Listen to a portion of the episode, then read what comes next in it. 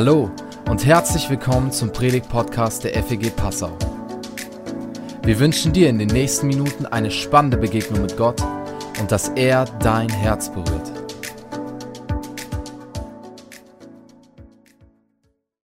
Ich freue mich, euch mit euch ein Thema anzuschauen heute. Klug mit Geld umgehen. Ich weiß nicht, was du so gedacht hast, als du das gesehen hast, dass es heute um das Thema geht. Vielleicht hast du dir gedacht, das ist ja klar, dass der Philipp äh, mal endlich darüber reden muss. Ich warte schon seit zweieinhalb Jahren darauf, dass, dass er mal zu dem, endlich zum Punkt kommt. Ist ja irgendwie klar. Ähm, er muss das Ganze ja finanzieren, den ganzen Laden hier. Geht ja auch um sein Gehalt. Da würde ich auch darüber predigen, oder? Äh, kann ja sein, dass du das gedacht hast. Äh, vielleicht hast du auch gedacht, ah, wieder so diese Themen, Predigt über Thema Geld. Ich weiß schon, was ich irgendwie zu hören bekomme, von wegen, ja, es ist irgendwie gut zu teilen und weiterzugeben. Das ist irgendwie eine gute Tugend und sowas. Ähm, ja, vielleicht hast du das gedacht und menschlich gesehen äh, ist das ja auch irgendwie so, oder? Also der ganze Spaß hier, das kostet ja alles Kohle, kann ich euch sagen. Äh, Liebe und Luft füllt nicht den Magen, nur manchmal und allein, dass wir heute hier Gottesdienst feiern können, kostet, kostet uns 280 Euro hier. Ne? Dass wir heute hier einfach heute Morgen sein können. Also menschlich gesehen, ja, natürlich irgendwie, wenn du äh, Kirche gründen willst und unterwegs sein willst, das kostet einfach Geld.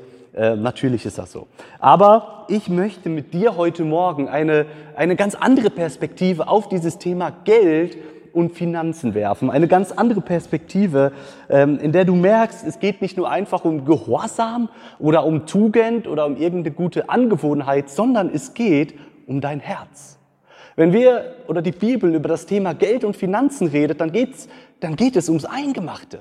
Es geht um dein Herz.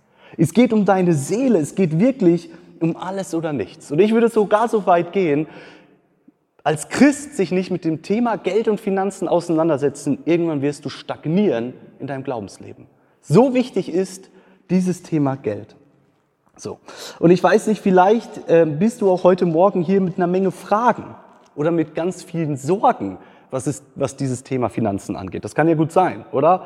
Vor einem Monat ähm, war so ganz stark so ey, Inflation und äh, hat sich ja schon länger hingezogen, aber das ganze Thema Inflation durch den Krieg und so weiter äh, ist ja irgendwie, kann ja auch sein, dass dieses ganze Thema äh, so ein bisschen sorgenbesetzt ist bei dir. Und das, wo wir heute so ein bisschen hinkommen möchten, ist, dass wir sehen wollen, hey, Gott will uns befreien von Sorgen. Gott will uns befreien von einem eingeengten Herzen, was, ist dieses, was dieses Thema Finanzen angeht. Und Gott hat eine Einladung heute Morgen für dich, nämlich frei zu werden von der Macht und von dem Einfluss von Geld und Finanzen. Und vielleicht denkst du, wir werden auch gleich über den Zehnten reden, Mensch, wie kann das sein? Ähm, weil wenn ich meinen Zehnten gebe von meinem Einkommen, so, dann habe ich ja vielleicht am Ende des Tages zehn Prozent mehr Sorgen oder so, oder? Wenn ich meinen zehnten gebe, habe ich hinterher 10% mehr Sorgen. Aber das ist nicht so. Und das liegt daran, dass Gottes Prinzipien, also das, was wir uns gleich anschauen, ist so ein Prinzip, wie wir mit Geld umgehen sollen. Das ist manchmal nicht immer ganz leicht von Anfang an zu verstehen. Da muss man manchmal so ein bisschen tiefer eintauchen und entdecken, was es, ähm, was es damit wirklich auf sich hat. Also lass uns mal eintauchen. Und das Erste, was wir so verstehen müssen, ist, dass Geld und Materialismus eine riesen Macht über unser Leben hat. Ja, also Geld hat einen riesen Einfluss auf Entscheidungen, die du triffst, oder? Geld gaukelt, Geld gaukelt dir vor, hey, wenn du dieses oder jenes oder wenn du genug Geld hättest, dann hätte ich mehr Sicherheit, dann hätte ich mehr Frieden, dann ging es mir besser, ich hätte vielleicht mehr Erfüllung, ich hätte vielleicht auch mehr Freude. Ja? Also beobachte dich mal selbst, aber vielleicht hattest du auch schon mal so Gedanken wie, also wenn ich mehr Geld hätte, dann. Hast du das schon mal gedacht? Boah, wenn ich, oder manchmal, ich habe mich dabei schon mal ertappt, wie ich das zu meiner Frau gesagt habe. Ich gesagt, Leonie, also wenn Geld keine Rolle spielen würde, dann. So. Das sind irgendwie Zwänge. Das ist irgendwie Macht. Äh, das ist irgendwie einengend. Ich möchte ein Bild mitgeben, um das so ein bisschen zu verstehen. Okay? Und zwar alle Eltern kennen das. Also wenn du heute hier bist und Kinder hast, dann kennst du das, dann kennst du dieses Bild. Falls du keine Kinder hast, dann äh, kennst du das so nicht, dann darfst du dich darauf gefasst machen. Und zwar im Leben eines Kindes, da gibt es Da gibt es so die Mainz-Phase. Ja? Das ist so ungefähr so, wenn ein Kind ein Jahr alt ist, da gibt es so die Mainz-Phase. Ja, also wenn du dein Kind irgendwie was schenkst, so, und dann äh, ist das Geschenk irgendwie im, im Kinderzimmer und dann kommt äh, Besuch äh, oder so, deine Tante, was weiß ich, und die kommen dann zu dem Kind und haben vielleicht auch ein Kind mitgebracht und dann gehen sie in das Kinderzimmer und dann, dann ist dein Kind ungefähr so. Meins. Meins. So, und wenn das Kind dann andere kommt, und sagt, hey, willst du, äh, willst du nicht mal ab, willst du nicht mal teilen, willst du mich mal spielen? Sagt, nein, das ist meins. Meins. So, äh, da kommt keiner dran und niemand kann mir das wegnehmen. Mein Spielzeug. So. Was denkst du dir als Eltern oder als Unbeteiligter, der da irgendwie von oben, denkst du dir, meine Fresse, liebes Kind, du weißt ganz genau, es wird dir viel besser gehen im Leben, wenn du lernen würdest zu teilen. Stell dir vor, ihr könnt zu zweit mit deinem Spielzeug spielen. Ja, und nach drei Wochen spätestens wird neues Spielzeug sowieso immer uninteressant. Ähm, wie mit allem Materialistischen. So, ja. Du weißt das irgendwie als Eltern, aber dein Kind ist in dieser Mainz-Phase. Sagt, Mainz, nein. So. Und so spielen, so spielen die dann miteinander. Gell? Du, du nix, du, Julian. Wir kennen das. So als Eltern. Und als Eltern schüttelst du nur mit dem Kopf und denkst dir, mein Fest, wenn du mal 21 bist und das immer noch nicht abgelegt hast, oder dann kommen so Gedanken wie, was mache ich, wenn mein Kind der größte Narzisst und Egoist wird auf der ganzen Welt? So welche Gedanken hat man als Eltern. Man sich einfach denkt, was habe ich falsch gemacht? so. Ja gut, Entwicklungspsychologen sagen, ist irgendwie ganz normal, gibt auch verschiedene Theorien zu, ganz egal. So, aber ist irgendwie jedes Kind da irgendwie durch und die gute Nachricht ist, irgendwann, wenn man mit ihnen darüber redet und so weiter, dann legen die das auch ab. So. Und wenn Gott unser Leben jetzt so betrachtet, dann habe ich den Eindruck oder glaube ich, dass er ganz viele Christen sieht, die stecken so drin in ihrer Mainz-Phase. Und die stecken da aber nicht nur drin für ein, zwei Jahre, sondern die stecken da drin für 20 Jahre. So. Die, die, die bleiben irgendwie stecken in dieser Mainz-Phase. Wenn das ein Kind wirklich machen würde, das hätte richtig Probleme im Leben, oder? Es wäre isoliert, keiner wird mit dem Kind spielen.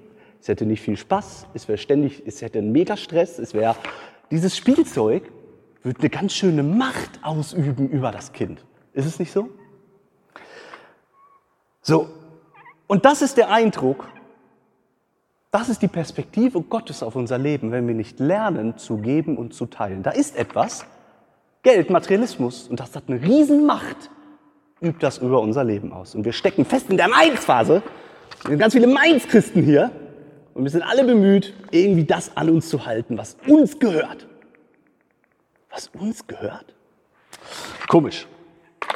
So, also vielleicht verstehst du jetzt besser, Gott möchte dich befreien. Gott möchte dich befreien aus dieser Macht und Gott möchte, dass du reif wirst. Also von einem Kind ist ja die natürlichste Erwartung, dieses Kind wird reif werden und mit der Reife wird es diese Mainz-Phase hinter sich lassen und erwachsen werden. Gott möchte dir, äh, Gott möchte dir dabei behelfen. Und wir schauen uns jetzt einen Text an aus dem Alten Testament. Das ist ein ganz bekannter Text, somit der bekannteste Text aus der Bibel, wenn es ums Thema Geben, wenn es ums Thema sein Zehnten geben äh, geht. Und dieser Text steht im Alten Testament im Buch Maleachi. Okay, war ein Prophet, so der letzte Prophet im Alten Testament, 400, 350 vor Christus. Und du kannst, äh, wenn du möchtest, deine Bibel aufschlagen und mitlesen, dir selber Notizen machen oder so. Aber es ist ein sehr äh, bekannter Text ähm, und da, den möchte ich mir einfach heute Morgen zusammen äh, mit euch anschauen. Okay? Seid ihr bereit? Seid ihr ready? Alle da? Okay, ich mache trotzdem weiter. Aber wenn du nicht ready bist, ganz egal. Ähm, also, denn ich, der Herr, veränder mich nicht, spricht Gott. Deshalb seid ihr, die Kinder Jakobs, nicht zugrunde gegangen. Oder das ist irgendwie eine gute Nachricht. Was sagt Gott damit? Gott sagt, schau mal, liebes Volk Israel, ihr verhaltet euch seit Jahrhunderten äh, quer gegen den Strich, tut nicht, was ihr sollt, ihr verstoßt gegen meine Gebote. Äh, und die gute, die, die einzig gute Nachricht daran ist, dass ich mich nicht verändere. Ich bin immer noch der gnädige, der barmherzige und der liebende Gott.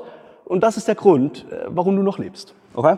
So, seit den Tagen eurer Väter seid ihr von meinen Satzungen abgewichen und habt sie nicht befolgt. Also Satzungen, Ordnungen, da gab es irgendwie was, das hat das Leben der Israeliten, sollte das bestimmen. Israel hat sich gemacht. Und er sagt, sagt Gott, kehrt um zu mir, so will ich mich zu euch kehren, spricht der Herr, spricht der Herr der Herrscher. Und das Volk antwortet, aber ihr fragt, Worin? Sag mal, was haben wir falsch gemacht? Was haben wir falsch gemacht? Worin sollen wir umkehren? Und dann sagt Gott, darf ein Mensch Gott berauben, wie ihr mich beraubt? Berauben. Das ist im Hebräischen ein ziemlich krasses Wort. Kommt, glaube ich, nur dreimal im Alten Testament vor. Das ist so das Wort, was eigentlich bedeutet so viel wie ausnehmen, ausplündern, komplett ausradieren. Und wenn wir das Wort so lesen, dann denken wir uns, wie können wir Gott berauben? Schon mal drüber nachgedacht? Gibt es irgendwie eine Möglichkeit, dass wir den allmächtigen Gott berauben können? Der Gedanke, der dahinter steht, ist der. Das hier gehört ja gar nicht in Wirklichkeit dir. Das hast du ja nur geschenkt bekommen. Du bist ja nur irgendwie Verwalter von diesem Zeugs und irgendwann bist du größer und dann hast du hoffentlich die Vernunft, deinen kleinen Geschwisterchen das weiterzugeben. Wenn du es nicht kaputt gemacht hast. Unser Sohn Matteo, da stehen die Chancen immer schlecht. Das ist der Gedanke dahinter. Du bist nur Verwalter. Der Gedanke dahinter ist, alles in deinem Leben ist nur geschenkt. Du bist beschenkt. Und Gott hat dich eingesetzt, auf dieser Erde Besitz und Geld und Materialismus zu verwalten. Aber es gehört nicht dir. Kennt ihr den Satz? Das letzte Hemd hat keine Taschen, der Sarg hat kein Regal. Ungefähr das bedeutet das. Du bist beschenkt.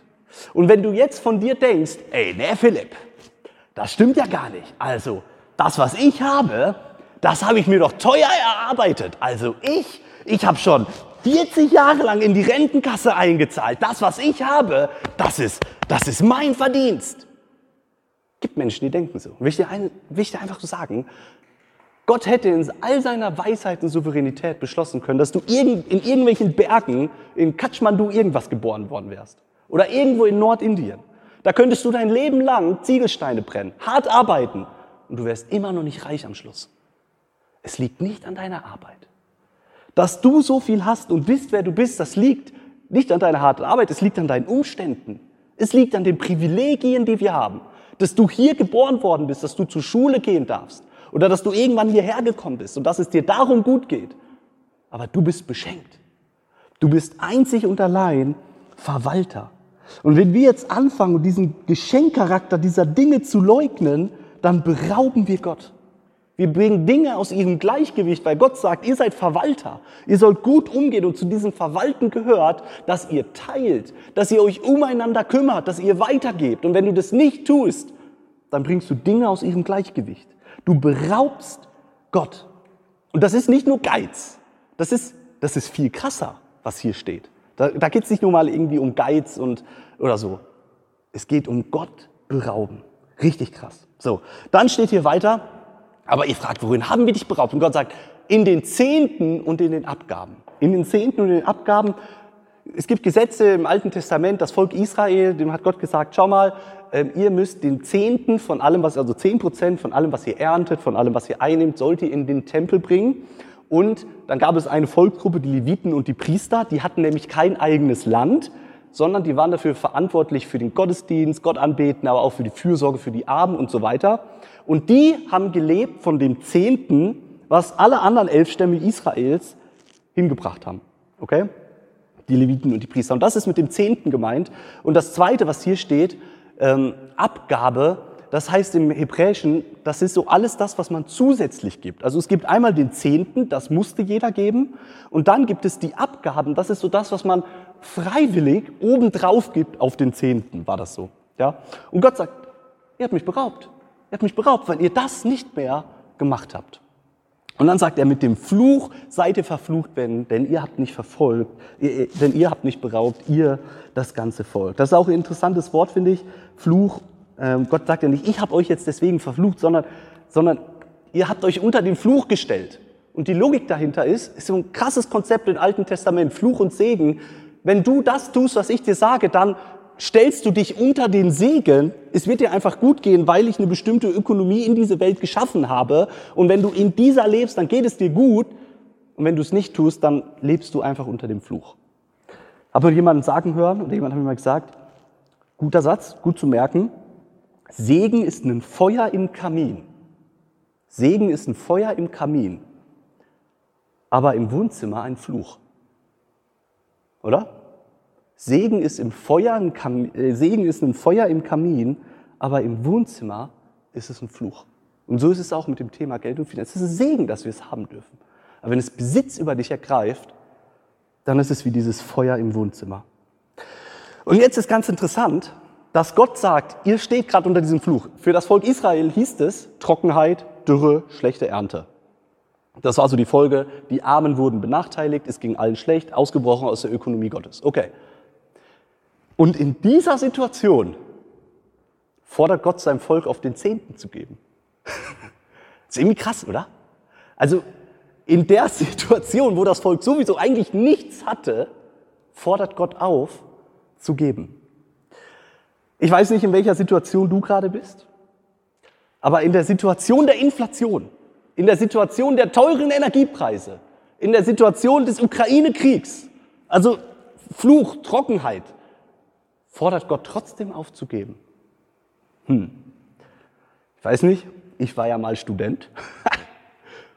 450 Euro BAföG. Davon sind 400 Euro draufgegangen für die Studiengebühren. Hatte ich noch 50 Euro mal ein halbes zu trinken, auf den Kopf zu hauen. Ja, Trockenheit. Fühlt sich nicht so geil an. Und ich habe trotzdem einen Zehnten gegeben. Warum? Schauen wir uns gleich an. Und dann sagt Gott, bringt den Zehnten ganz, ja, also nicht irgendwie so ein Viertel vom Zehnten oder so, bringt den Zehnten ganz in das Vorratshaus, damit Speisen in meinem Haus sei und prüft mich noch dadurch. Also bringt den Zehnten jetzt in das Vorratshaus. Da steht tatsächlich das Wort Schatzkammer. Also es gab im Tempel so ein Haus, so, und da wurde das ganze Zeug reingebracht, das hat man Vorratshaus genannt oder Schatzkammer. Ähm, und Gott sagt, da bring das hin. Und schau, es ist so, dass jeder Mensch in seinem Leben seine Schatzkammern hat. Jeder Mensch in seinem Leben hat seine Schatzkammer. Und je nachdem, wo diese Schatzkammer ist, steht es dafür, was dir in deinem Leben wichtig ist. Billy Graham hat mal gesagt, dein Konto ist ein theologisches Dokument. Es zeigt, wen oder was du wirklich verehrst. Ja? Also wir alle haben unsere Schatzkammern. Schau, und wenn du zum Beispiel merkst, hey, also Spenden, das fällt mir echt schwer, aber viel Geld auszugeben für viele Klamotten, weißt du, was dann deine Schatzkammer ist? Ja, dann irgendwie dein Ansehen dein, das, was Menschen über dich denken, sie nicht schön sein und guter Herr und so. Und das ist irgendwie wichtig und du merkst, hm, Spenden fällt mir nicht leicht, auch da, aber da gebe ich mal richtig gerne mindestens mal mehr als meinen Zehnten, ja, dann ist das deine Schatzkammer. Oder vielleicht denkst du auch bei dir so, Mensch, also Spenden, und du merkst, Spenden fällt mir schwer, aber mein Haus abzubezahlen, ein Haus zu kaufen, boom, das geht, das ist mir richtig wichtig. Ja, dann ist das irgendwie diese Immobilie deine Schatzkammer oder irgendwie einen Status oder was auch immer, der damit verbunden ist, warum du irgendwie gerne dir so ein Haus leisten willst. Aber vielleicht denkst du auch, Mensch, ihr äh, Klamotten, Haus, das habe ich schon lange alle hinter mich gelassen, ich bin ja schon 40, 50 Jahre unterwegs. Also ich, ich zahle ein, ich zahle ein in Fonds und in ETFs und in Aktien. Und äh, Spenden, das fällt mir schwer, aber ETF, das mache ich gerne. Dann äh, ist das irgendwie deine Schatzkammer. Und das zeigt dir, was wichtig ist in deinem Leben. Gott sagt, bring es in mein Haus, investier es in meinen Tempel, investier es in mein Reich. Und dann sagt Gott, und das finde ich jetzt richtig genial, prüft mich doch dadurch. Also gebt mal euren Zehnten. Auch ich weiß, ihr seid gerade verflucht oder ihr seid gerade Dürrezeit, ihr seid gerade am Studium und Inflation hat euch hart getroffen und Ölpreise und so weiter. Aber hey, wisst ihr was, gebt's trotzdem und prüft mich, schaut mal zu, was dann passiert, spricht der Herr der Herrscher, ob ich nicht die Fenster des Himmels öffne und euch Segen in überreicher Fülle herabschütten werde. Ich finde das so cool. Ich finde das so richtig cool. Also, was Gott sagt, wisst ihr was? Komm, mach einen Test.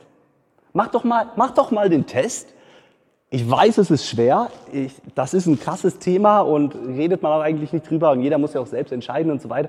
Mach doch mal einen Test, gib einfach mal und dann guck mal, ob ich nicht meine Versprechen halte. Mach doch mal den Test mit mir.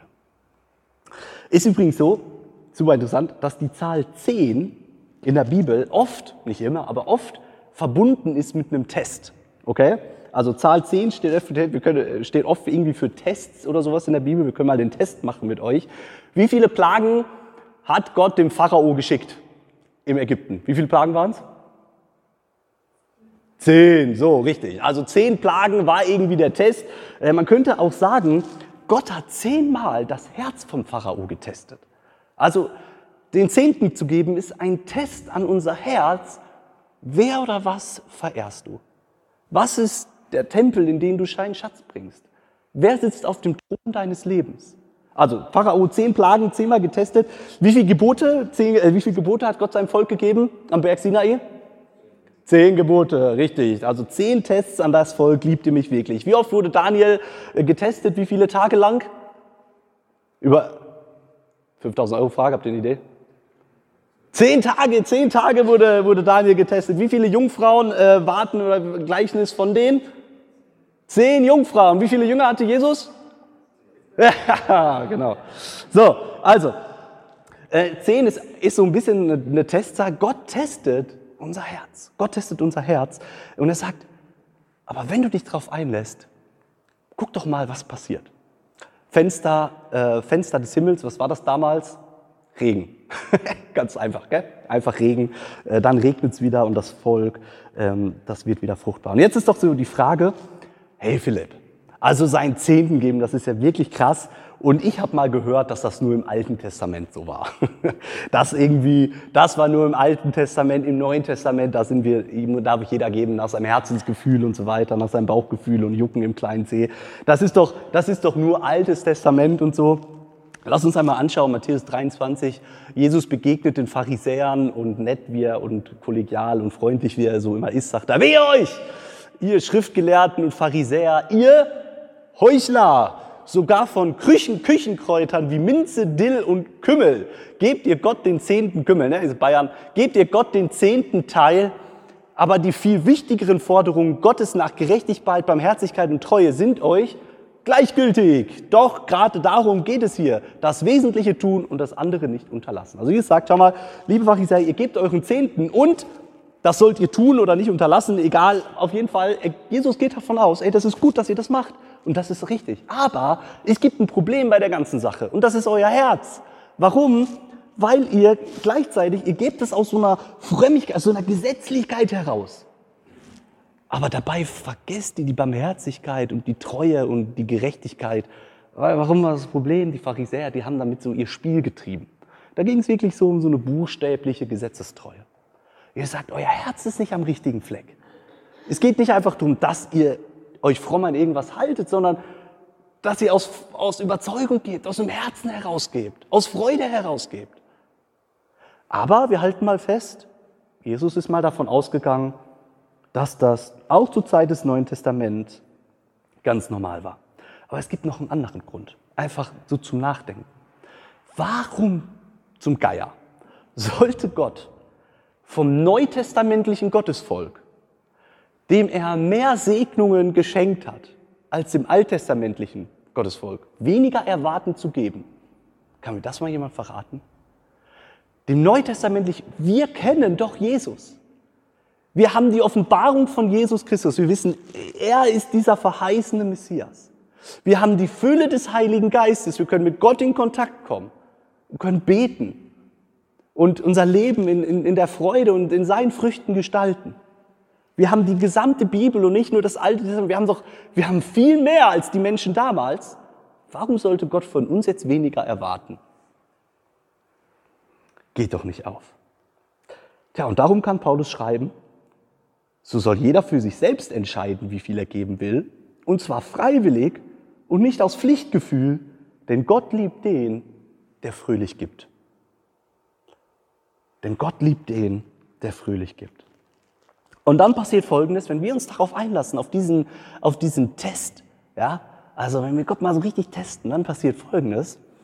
Er sagt dann, was passiert dann? Wie geht die Geschichte weiter? Und ich will für euch den Fresser schelten, dass er euch die Frucht der Erde nicht verdirbt und dass er euch, euch der Weinstock auf dem Feld nicht fruchtbar bleibt, spricht der Herr, der Herrscher. Und alle Heidenvölker werden euch glücklich preisen, werden sagen, boah, da, ey, das ist ja der, der Simeon, ey, der geht ja durch sein Leben, das ist so, das ist ja echt genial, wie der so sein Leben lebt. Und, denn ihr werdet ein Land des Wohlgefallens werden, spricht der Herr, der Herrscher.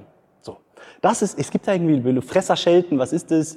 Äh, keine Ahnung, kann, also weiß man nicht so genau, Heuschrecken oder Raupen oder irgendwie so Ungeziefer, was halt das Leben schwer macht, was irgendwie das Geld auffrisst, ne? also ähm, irgendwie so äh, alles kaputt macht und das Leben und Gott sagt, ich werde das belohnen, ich werde das entfernen aus deinem Leben. Ich werde dich dafür belohnen, wenn du mir vertraust. Jetzt Frage an euch. Macht Geld glücklich? Macht Geld glücklich. Wer, ist da, wer denkt, dass Geld glücklich macht? Okay, gut. Das lernen wir irgendwie schon im Kindergarten, dass Geld alleine nicht glücklich macht. Zweite Frage. Wenn wir jetzt Gott etwas geben und Gott verspricht, er segnet uns dafür, ist das dann Geld? Was denkt ihr? Wer ist dafür, sagt, ähm, ja, ist auf jeden Fall Kohle. Wer denkt, auf jeden Fall das hundertfach kriege ich das zurück. Wer ist dafür und sagt, nee, es ist alles andere, aber kein Geld? Wer ist dafür, kann sowohl als auch sein? Ah, okay, genau. Okay, gut. Also, also, wir wissen ja, ein gesegnetes Leben zu leben bedeutet so viel mehr, als einen vollen Geldbeutel zu haben, oder? Gesegnet zu sein bedeutet doch so viel mehr. Und darum, wenn du Geld gibst, Gott gibst, dann erwarte nicht, dass irgendwie am, ein halbes Jahr später der zehnfache Betrag einfach so auf deinem Konto ist. Ja? Also es gibt einen Unterschied zwischen Spenden und Geldanlage. Okay? Das ist ein feiner, aber wichtiger Unterschied. Also wenn ich mein Geld in ETF oder so investiere, dann gucke ich ja, so was ist die Rendite, was springt dabei raus, wie sind die Kurse und sowas. Da rechne ich irgendwie mit was dass auch was Handfestes rauskommt am Ende des Tages. Mit dem Spenden ist das aber nicht so. Okay? Spenden bedeutet, ein Opfer zu bringen. Ich gebe erstmal was und das gehört mir dann auch nicht mehr und ich gebe es in die Hände Gottes und dann gehört es Gott. Und er darf entscheiden, was damit passiert. Du säst auf Gottes Acker aber nicht auf deinen eigenen Acker. Gott entscheidet, was damit passiert. Aber Gott verspricht, dass er dein Leben segnet. Und das kann viel, viel mehr bedeuten als Kohle. Das kann sein, dass er dich segnet mit Beziehungen, die auf einmal entstehen, dadurch, dass du jemandem Geld gegeben hast. Da entstehen ja Beziehungen. Oder er segnet dich, dass du Anteil hast an einem großen Segen. Du investierst in etwas, in ein Projekt und du siehst, wie Dinge sich entfalten. Du bist Teil einer Gruppe dadurch. Du bist Anteilhaber an einem großen Segen. Außerdem sammelst du dir Schätze im Himmel und ich würde sagen, dass das Geben an sich schon ein großer Segen ist. Warum? Weil jedes Mal, wenn du Geld gibst und dein Herz testest und du bestehst den Test und du gibst Geld, dann sagst du dein Herz, Geld ist nicht das Wichtigste in meinem Leben. Geld, du hast keine Macht über mein Leben. Du hast nicht die Macht, mir zu sagen, ob ich glücklich bin oder unglücklich bin, sondern es liegt in Gottes Hand. Jedes Mal, wenn du gibst, befreist du dein Herz. Es wird Allein das Geben an sich wird schon zum Segen, das, der Akt des Gebens wird zum Segen an dich. Und wahrer Reichtum ist die Beziehung zu Gott, ist der wahre Reichtum in unserem Leben. Aber Gott versorgt uns auch materiell und wie das geschehen kann, wie das aussehen kann, das erzählt uns jetzt mal die Annika, wie sie das so erlebt hat, denn wie Gott sie versorgt. Genau, ich darf euch ein bisschen in mein Leben ja, ich habe gedacht, das ist immer, wenn man so nur so eine Story hört, dann ist das bisschen fehlt der Hintergrund. Deshalb erzähle ich euch ein bisschen was zu meiner Familie. Ich bin in einer Familie aufgewachsen, die gläubig ist. Und meine Eltern haben mir immer so mitgegeben, boah, Gott ist ein Gott, der dich liebt und der dich versorgt. Und ich durfte das voll erleben, ähm, bei einer Story zum Beispiel, das waren ganz verschiedene Geschichten, aber meine Eltern haben immer so darauf vertraut, dass, dass Gott uns versorgt, dass wir auch Finanzen haben. Und ähm, das haben wir zum Beispiel so erlebt, dass ähm, wir einfach mal Urlaub begonnen haben. Ich weiß nicht, wer Preisausschreiben teilnimmt. Äh, meine Familie ist da jetzt nicht so, dass wir das irgendwie regelmäßig machen und da irgendwie Erwartungen dran haben. Aber ich erinnere mich, da war ich noch recht klein ähm, und ähm, wir hatten irgendwie noch keinen Urlaub geplant und auf einmal erzählen meine Eltern, ja, also wir gehen im Sommer nach Holland. Und äh, ich erinnere mich an den Urlaub, das war ein richtig krasser Urlaub. Wir waren in so einem krassen Ferienresort, hätten wir uns niemals leisten können mit Schwimmbad und Funpark und so. Und meine Eltern haben immer gesagt, hey, den Urlaub haben wir zwar gewonnen, aber ich glaube, dass Gott uns das geschenkt hat. Und das ist so eine Prägung, die ich erleben durfte, wo ich so gemerkt habe, krass, Gott hat da irgendwie im Thema Geld was zu sagen. Trotzdem, so als jugendliche Kind, ich habe mich irgendwann entschieden, taufen lassen, mit dem Gemeinde aufgenommen worden, aber habe immer gedacht, naja, ich verdiene ja nichts. Ne? Also meine 5 Euro Taschengeld, die äh, verändern jetzt nicht zum Reich Gottes. Und habe so gedacht, naja, meine Eltern haben den Dauerauftrag, Spenden, Gemeinden, hat nichts mit mir zu tun. Vielleicht geht es euch auch manchmal so, ne? wenn man irgendwie nicht so viel Geld hat, dann ist das nicht so relevant. Und dann habe ich ein FSJ gemacht in der Schweiz und da habe ich das erste Mal so ein bisschen Geld verdient. Ja? Wer sich in der Schweiz ein bisschen auskennt, also ich habe meine 162 Franken bekommen im Monat, das ist jetzt nicht die Welt. Ähm, und habe dann auch so gedacht, naja gut, also wenn ich überlege, so meine Friends, die arbeiten fünf Stunden mit einem Schweizer Stundenlohn jetzt Vielfache von mir, ich arbeite 42 Stunden, also ja, ziemlich so fair angefühlt, aber ich erinnere mich, dass ich in einer Predigt saß, vielleicht so ähnlich wie hier, und da ging es um das Thema Finanzen. Und da ging es auch so darum, hey, es geht gar nicht darum, was du besitzt. Es geht gar nicht darum, ob du 1000 Euro verdienst im Monat, 10.000 oder 1 Euro, sondern es geht um dein Herz. Ich weiß noch, ich saß in dieser Predigt und war so das erste Mal krass. Finanzen das ist nicht so ein Thema, das ich outsourcen kann, was so meine Eltern irgendwie machen und ich als Kind bin da irgendwie automatisch mit drin, sondern das geht mich ganz persönlich an. Und da habe ich so gemerkt, okay, in meinem Geldbeutel, wie immer in der Schweiz, war eigentlich viel drin, waren nochmal 5 Franken, für mich super viel. Und habe dann gedacht, okay Gott, ich check das nicht, ich verstehe das auch nicht, aber ich versuche das jetzt mal. Ja, ich gebe dir meine 5 Franken und naja, da wird ja nicht viel passieren. Ja, das Jahr ist vergangen und ich muss sagen, wenn ich auf mein Jahr zurückschaue, und ich würde das gerne übertragen auf meinen Stand heute, habe ich so erleben dürfen, wie Gott mich gesegnet hat. Ähm, in der Schweiz habe ich so viele Ausflüge machen können, die ich mir hätte nie leisten können, weil so viele Familien mich auf Bergfahrten eingeladen haben, äh, die mich zum Essen eingeladen haben. Also wenn ich mit meinem Gehalt in der Schweiz essen gegangen wäre, das hätte so dreimal gereicht. Ähm, und ich war irgendwie so versorgt. Und ich weiß noch einmal, da bin ich nach Hause gekommen, ich habe in einer Gastfamilie gewohnt. Meine Gastmama schon so, Annika, du hast Besuch. Guck mal in den Kühlschrank. Ich so in den Kühlschrank und so, oh krass, Käse. Ich war auf einer Familienfreizeit und denen so erzählt, dass Käse waren da so zwei Käse drin. Und dann gucke ich noch so, da ist ein Umschlag, denke ich, ach ja, ist eine Karte. Dann machst du den Umschlag auf, da waren einfach 100 Franken drin. Für mich ein Riesenbetrag, quasi fast mein Gehalt, die Hälfte meines Gehalts, was ich da verdient habe. Und ich fand es so krass, wo ich gedacht habe, wow, Gott sieht mich und Gott meint es ernst mit mir. Und ich darf ihn testen. Und ähm, ich möchte euch noch eine zweite Story erzählen, weil ich sie sehr humorvoll finde. Ähm, ich war dann später im Auslandssemester irgendwann mal in Österreich, habe dann Praktikum gemacht und dann ja, so im November, Dezember ist mein Laptop kaputt gegangen und ich wusste schon so, oh je, also ohne Laptop ist ganz schwierig im Leben, kennt ihr vielleicht. Und ähm, ja, wusste, okay, ich brauche irgendwie einen neuen Laptop und habe dann mit meinem Dad telefoniert und er hat einen rausgesucht und er war dann auch so, Annika, das ist eine Investition in dein Studium, nimm da jetzt Geld in die Hand. Und ich war so, oh, aber ich habe das Geld nicht, ich weiß es auch nicht. Und wir haben dann irgendwann entschieden für den Laptop, 700 Euro, und den bei Amazon bestellt, beziehungsweise mein Dad hat den bestellt, und dann war ich im Weihnachtsurlaub zu Hause, habe den mitgenommen einfach weitergelebt und wusste, okay, naja gut, jetzt werden nicht mehr so viele Ausflüge in Österreich gemacht, ist okay, gehört dazu. Auf einmal kriegt ein Anruf von meinem Dad und mein Dad sagt so, hey Annika, Amazon hat das Geld zurückerstattet. Mach mal so einen Test, weil mein Laptop wurde zugerufen, der soll explosionsfähig sein, Charge. Ich so, hey, krass, erstmal voll die Panik, ne? wenn du so eine Mail kriegst, irgendwie einen Anruf kriegst, dein Laptop könnte explodieren. Eieiei, total die Panik und es gab auch so einen Online-Test, den habe ich dann gemacht, den habe ich drei oder viermal wiederholt, weil ich dachte so, uiuiui, also ich will jetzt haben, was explodiert. Und habe dann aber festgestellt, mein Laptop ist nicht betroffen. Also die Seriennummer, die ich habe, die ist nicht betroffen. Und habe dann noch mit meinem Dad telefoniert und war so, hä, das macht gar keinen Sinn. Also er müssen mir das Geld auch nicht zurückerstatten, das macht einfach keinen Sinn. Mein Dad so, doch Annika, das Geld ist auf dem Konto. Und weißt du, ich habe so gebetet, dass Gott dir den Laptop schenkt. Und ich habe mich gewundert, ist nichts passiert. Und ich fand das so krass, weil ich dachte mir dann so, ich habe nicht mal gebetet, ich hatte überhaupt nicht den Glauben.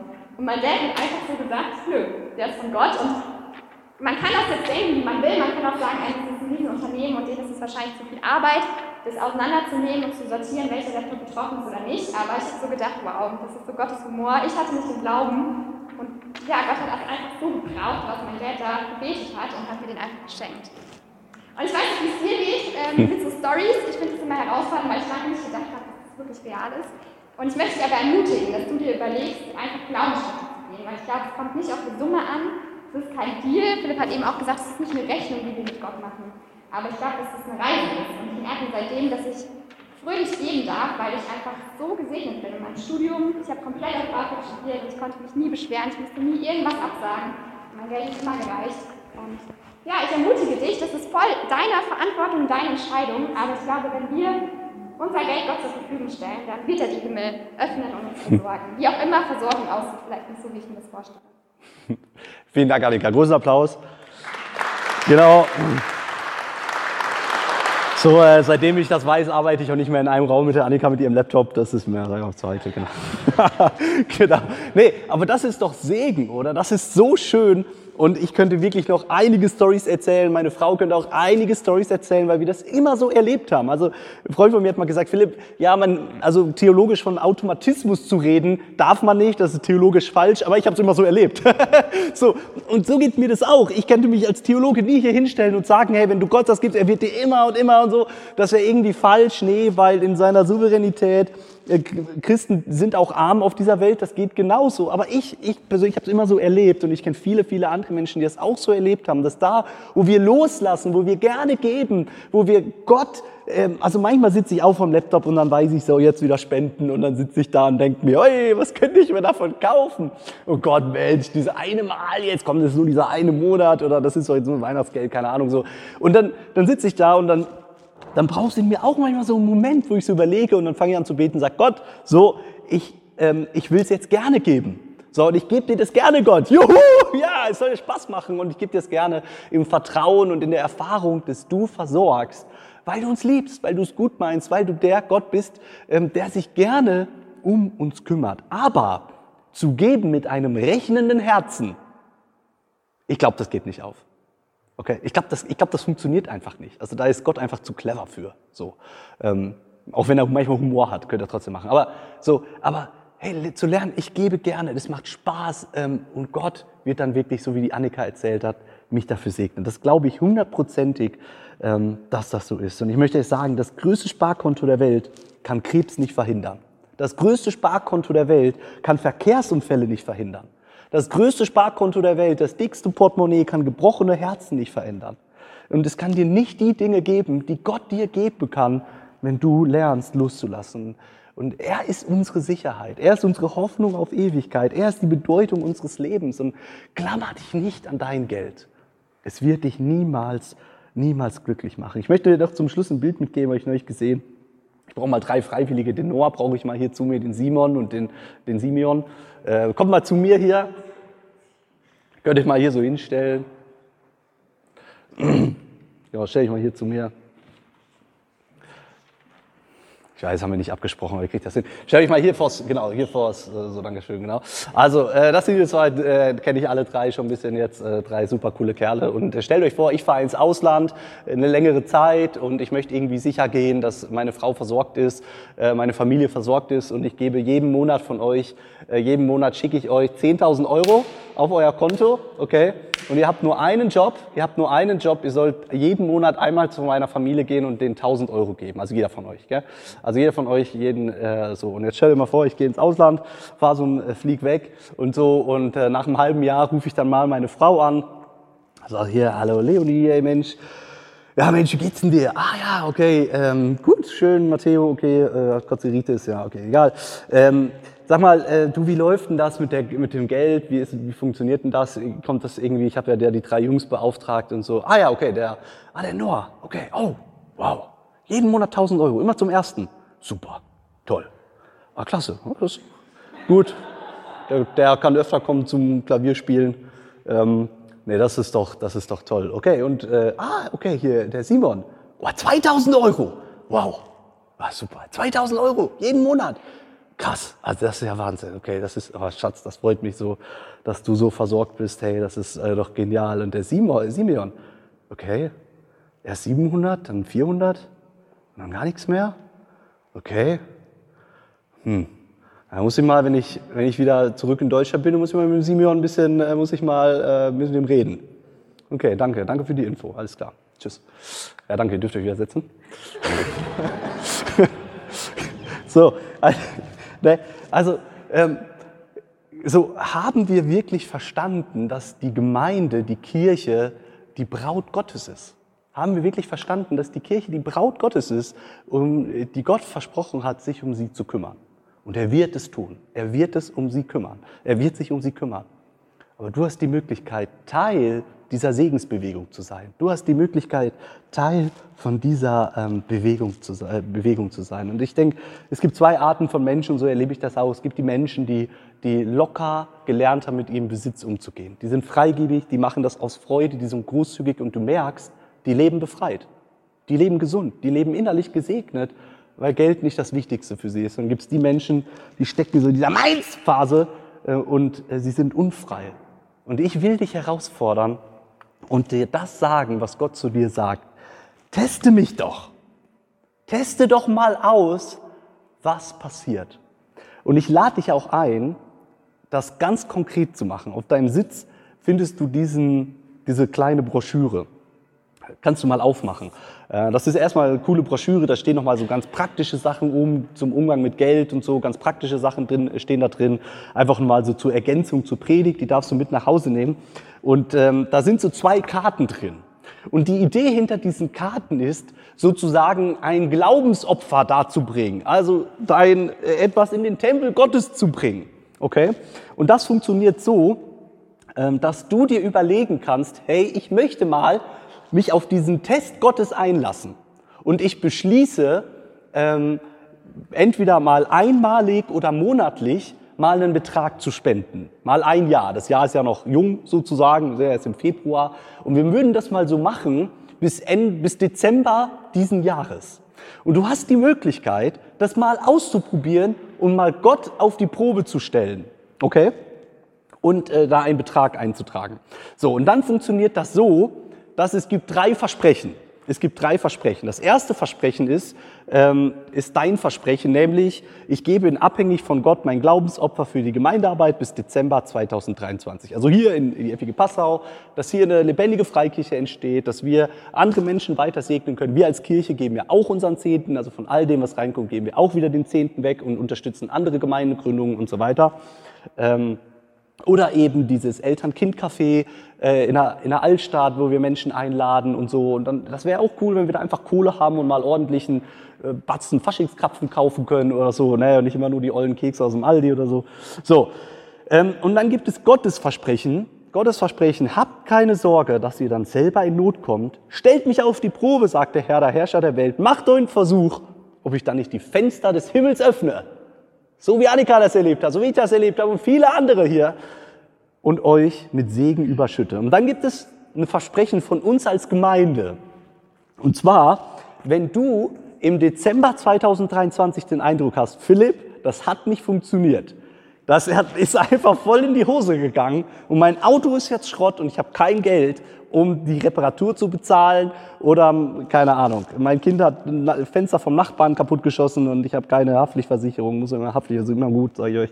Also, dann hast du die Möglichkeit, zum Arno zu gehen das ist nämlich unser Kassierer und das ist die einzige Person in der FIG Passau, der weiß, wer was und wie viel spendet. Ich weiß das ja gar nicht. Keine Ahnung, wer von euch wann oder wie viel spendet. Da darf ich gar nicht wissen als Pastor. Es gibt eine vertrauenswürdige Person, dem ich mein Leben anvertrauen würde, dem Arno. Und äh, der weiß das. Und du kannst im Dezember 2023 zum Arno gehen und sagen, Arno, ich hätte gerne diesen oder jenen Betrag von dem, was ich gegeben habe, zurück. Okay? Das kannst du machen. Es gibt dann keine Zinsen, da bin ich ehrlich. ähm, oder ich weiß, haben wir nicht besprochen, vielleicht gibt es auch irgendwie 0,5 Prozent oder ich weiß auch nicht. Aber du hast die Möglichkeit, dann zu uns zu kommen und zu sagen, es hat nicht funktioniert, ich will es zurück. Ja, aber ich glaube, es funktioniert, sonst würde ich mich überhaupt gar nicht darauf einlassen, weil ich an Gottes Versprechen glaube. Und deswegen lade ich dich ein, dieses Wagnis einzugehen und äh, das zu machen. Und dann kannst du es machen, dass die grüne Karte, das ist ja so die Farbe der Hoffnung, die behältst du einfach zu Hause. Und die blaue Karte, die, äh, die Farbe der, des Glaubens, die gibst du dem Arno, die kannst du uns mitbringen in Kleingruppen oder Gottesdiensten, äh, in einem Umschlag, an, äh, in einem Umschlag verschlossen ähm, dass dein Kleingruppenleiter oder so das nicht sieht und dann äh, wandert das zum Arno und der bewahrt das auf bis Dezember 2023. Und dann gucken wir, was passiert. Und ich lade dich ein, wenn du in dieser Zeit Dinge erlebst, dann lass uns das miteinander teilen. Weil wie cool war das, was die Annika eben erzählt hat, oder? Das macht richtig Spaß, das zu hören. Und dann lade ich dich ein, wenn du das, diese Versorgung Gottes erlebst, äh, dass wir das uns auch gegenseitig erzählen und mitteilen, weil das einfach sehr ermutigend ist. Ja. Wir werden ähm, jetzt eine Zeit des hörenden Gebets machen. Das heißt, der Noah wird uns ein bisschen hier äh, die Umgebungsgeräusche dämpfen und ähm, du hast die Möglichkeit, auf Gott zu hören. Nimm dir doch mal Zeit jetzt und sag Gott, Gott, hey, rede mal zu mir. Was ist vielleicht ein Betrag, den ich geben möchte? Oder Gott, wie, sieht's, wie steht es gerade um mein Herz? Ist das irgendwie was, was ich lernen darf, nicht griesgrämig oder in Angst zu geben, sondern in Freude, weil Gott versorgt? Ähm, und nimm dir mal die Zeit jetzt zu hören. So. Und dann heute wird hier nichts ausgefüllt, weil ich hier niemanden manipulieren will, in, dem großen Moment und dann macht man das oder so, sondern ganz in Ruhe hörst du jetzt auf Gott. Und dann gehst du nach Hause und besprichst das mit deinem Ehepartner. Weil es ist gut, das mit seinem Ehepartner zu besprechen. Ist irgendwie nicht, dass ihr hinterher beide denselben Betrag und dann ist nicht auf dem Konto oder so. nee, also besprecht das mit eurem Partner, betet darüber ähm, und dann bringt es einfach nächste und übernächste Woche mit. Ähm, und probier es einfach mal aus. Und das kann was Kleines sein, kann aber auch was Großes sein. Das, was Gott dir aufs Herz legt. Ähm, der Zehnte, habe ich ja gerade drüber gepredigt, ist mal ein guter Ansatzpunkt, wo ich sage, das hat Jesus so gemacht, haben die Apostel so gemacht. Ähm, genau. Und da möchte ich dich herausfordern, eben aus dieser Herzenshaltung der Not und des, der Angst und des Meins rauszukommen zu einer Herzenshaltung der Freiheit, des Unterstellens unter den Segen Gottes in das Vertrauen, dass Gott mich versorgt hinein. Es ist ein Glaubenswachstum, es ist ein Glaubensschritt, ähm, der definitiv dazu gehört zum Leben als Christ. Ich lade dich ein dazu, Gott herauszufordern und jetzt einmal auf seine Stimme zu hören.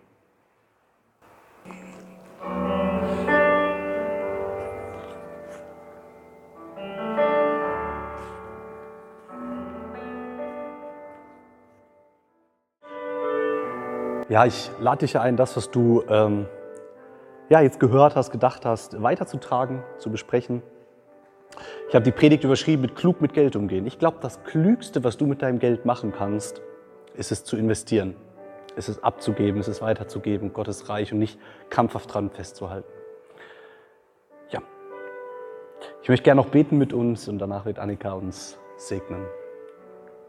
Jesus, ich danke dir, dass du in diese wesentlichen Bereiche unseres Lebens was zu sagen hast, uns nicht alleine lässt. Und es geht hier um so, so viel mehr als um Geld. Es geht um mein Herz. Es geht darum, wem ich gehöre, wen ich verehre, wen ich anbete, wem ich vertraue. Herr, und ich bete, dass du mein Herz immer wieder ausrichtest da auf dich dass du mir die Augen dafür öffnest, wo ich, wo ich geizig bin, wo ich irgendwie dieser Macht des Geldes nachgebe und unterliege und nicht, und nicht deiner Macht.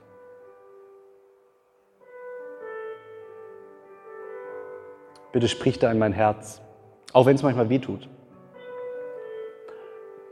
Und lass mich weiterhin den Segen erleben, was du gibst, in jederlei Hinsicht. Und das bete ich für jeden Einzelnen hier. Du willst segnen, du forderst uns heraus, dir zu vertrauen. Und da bitte ich dich, dass du mit jedem Einzelnen hier den nächsten Schritt in diese Richtung gehst, dir zu vertrauen.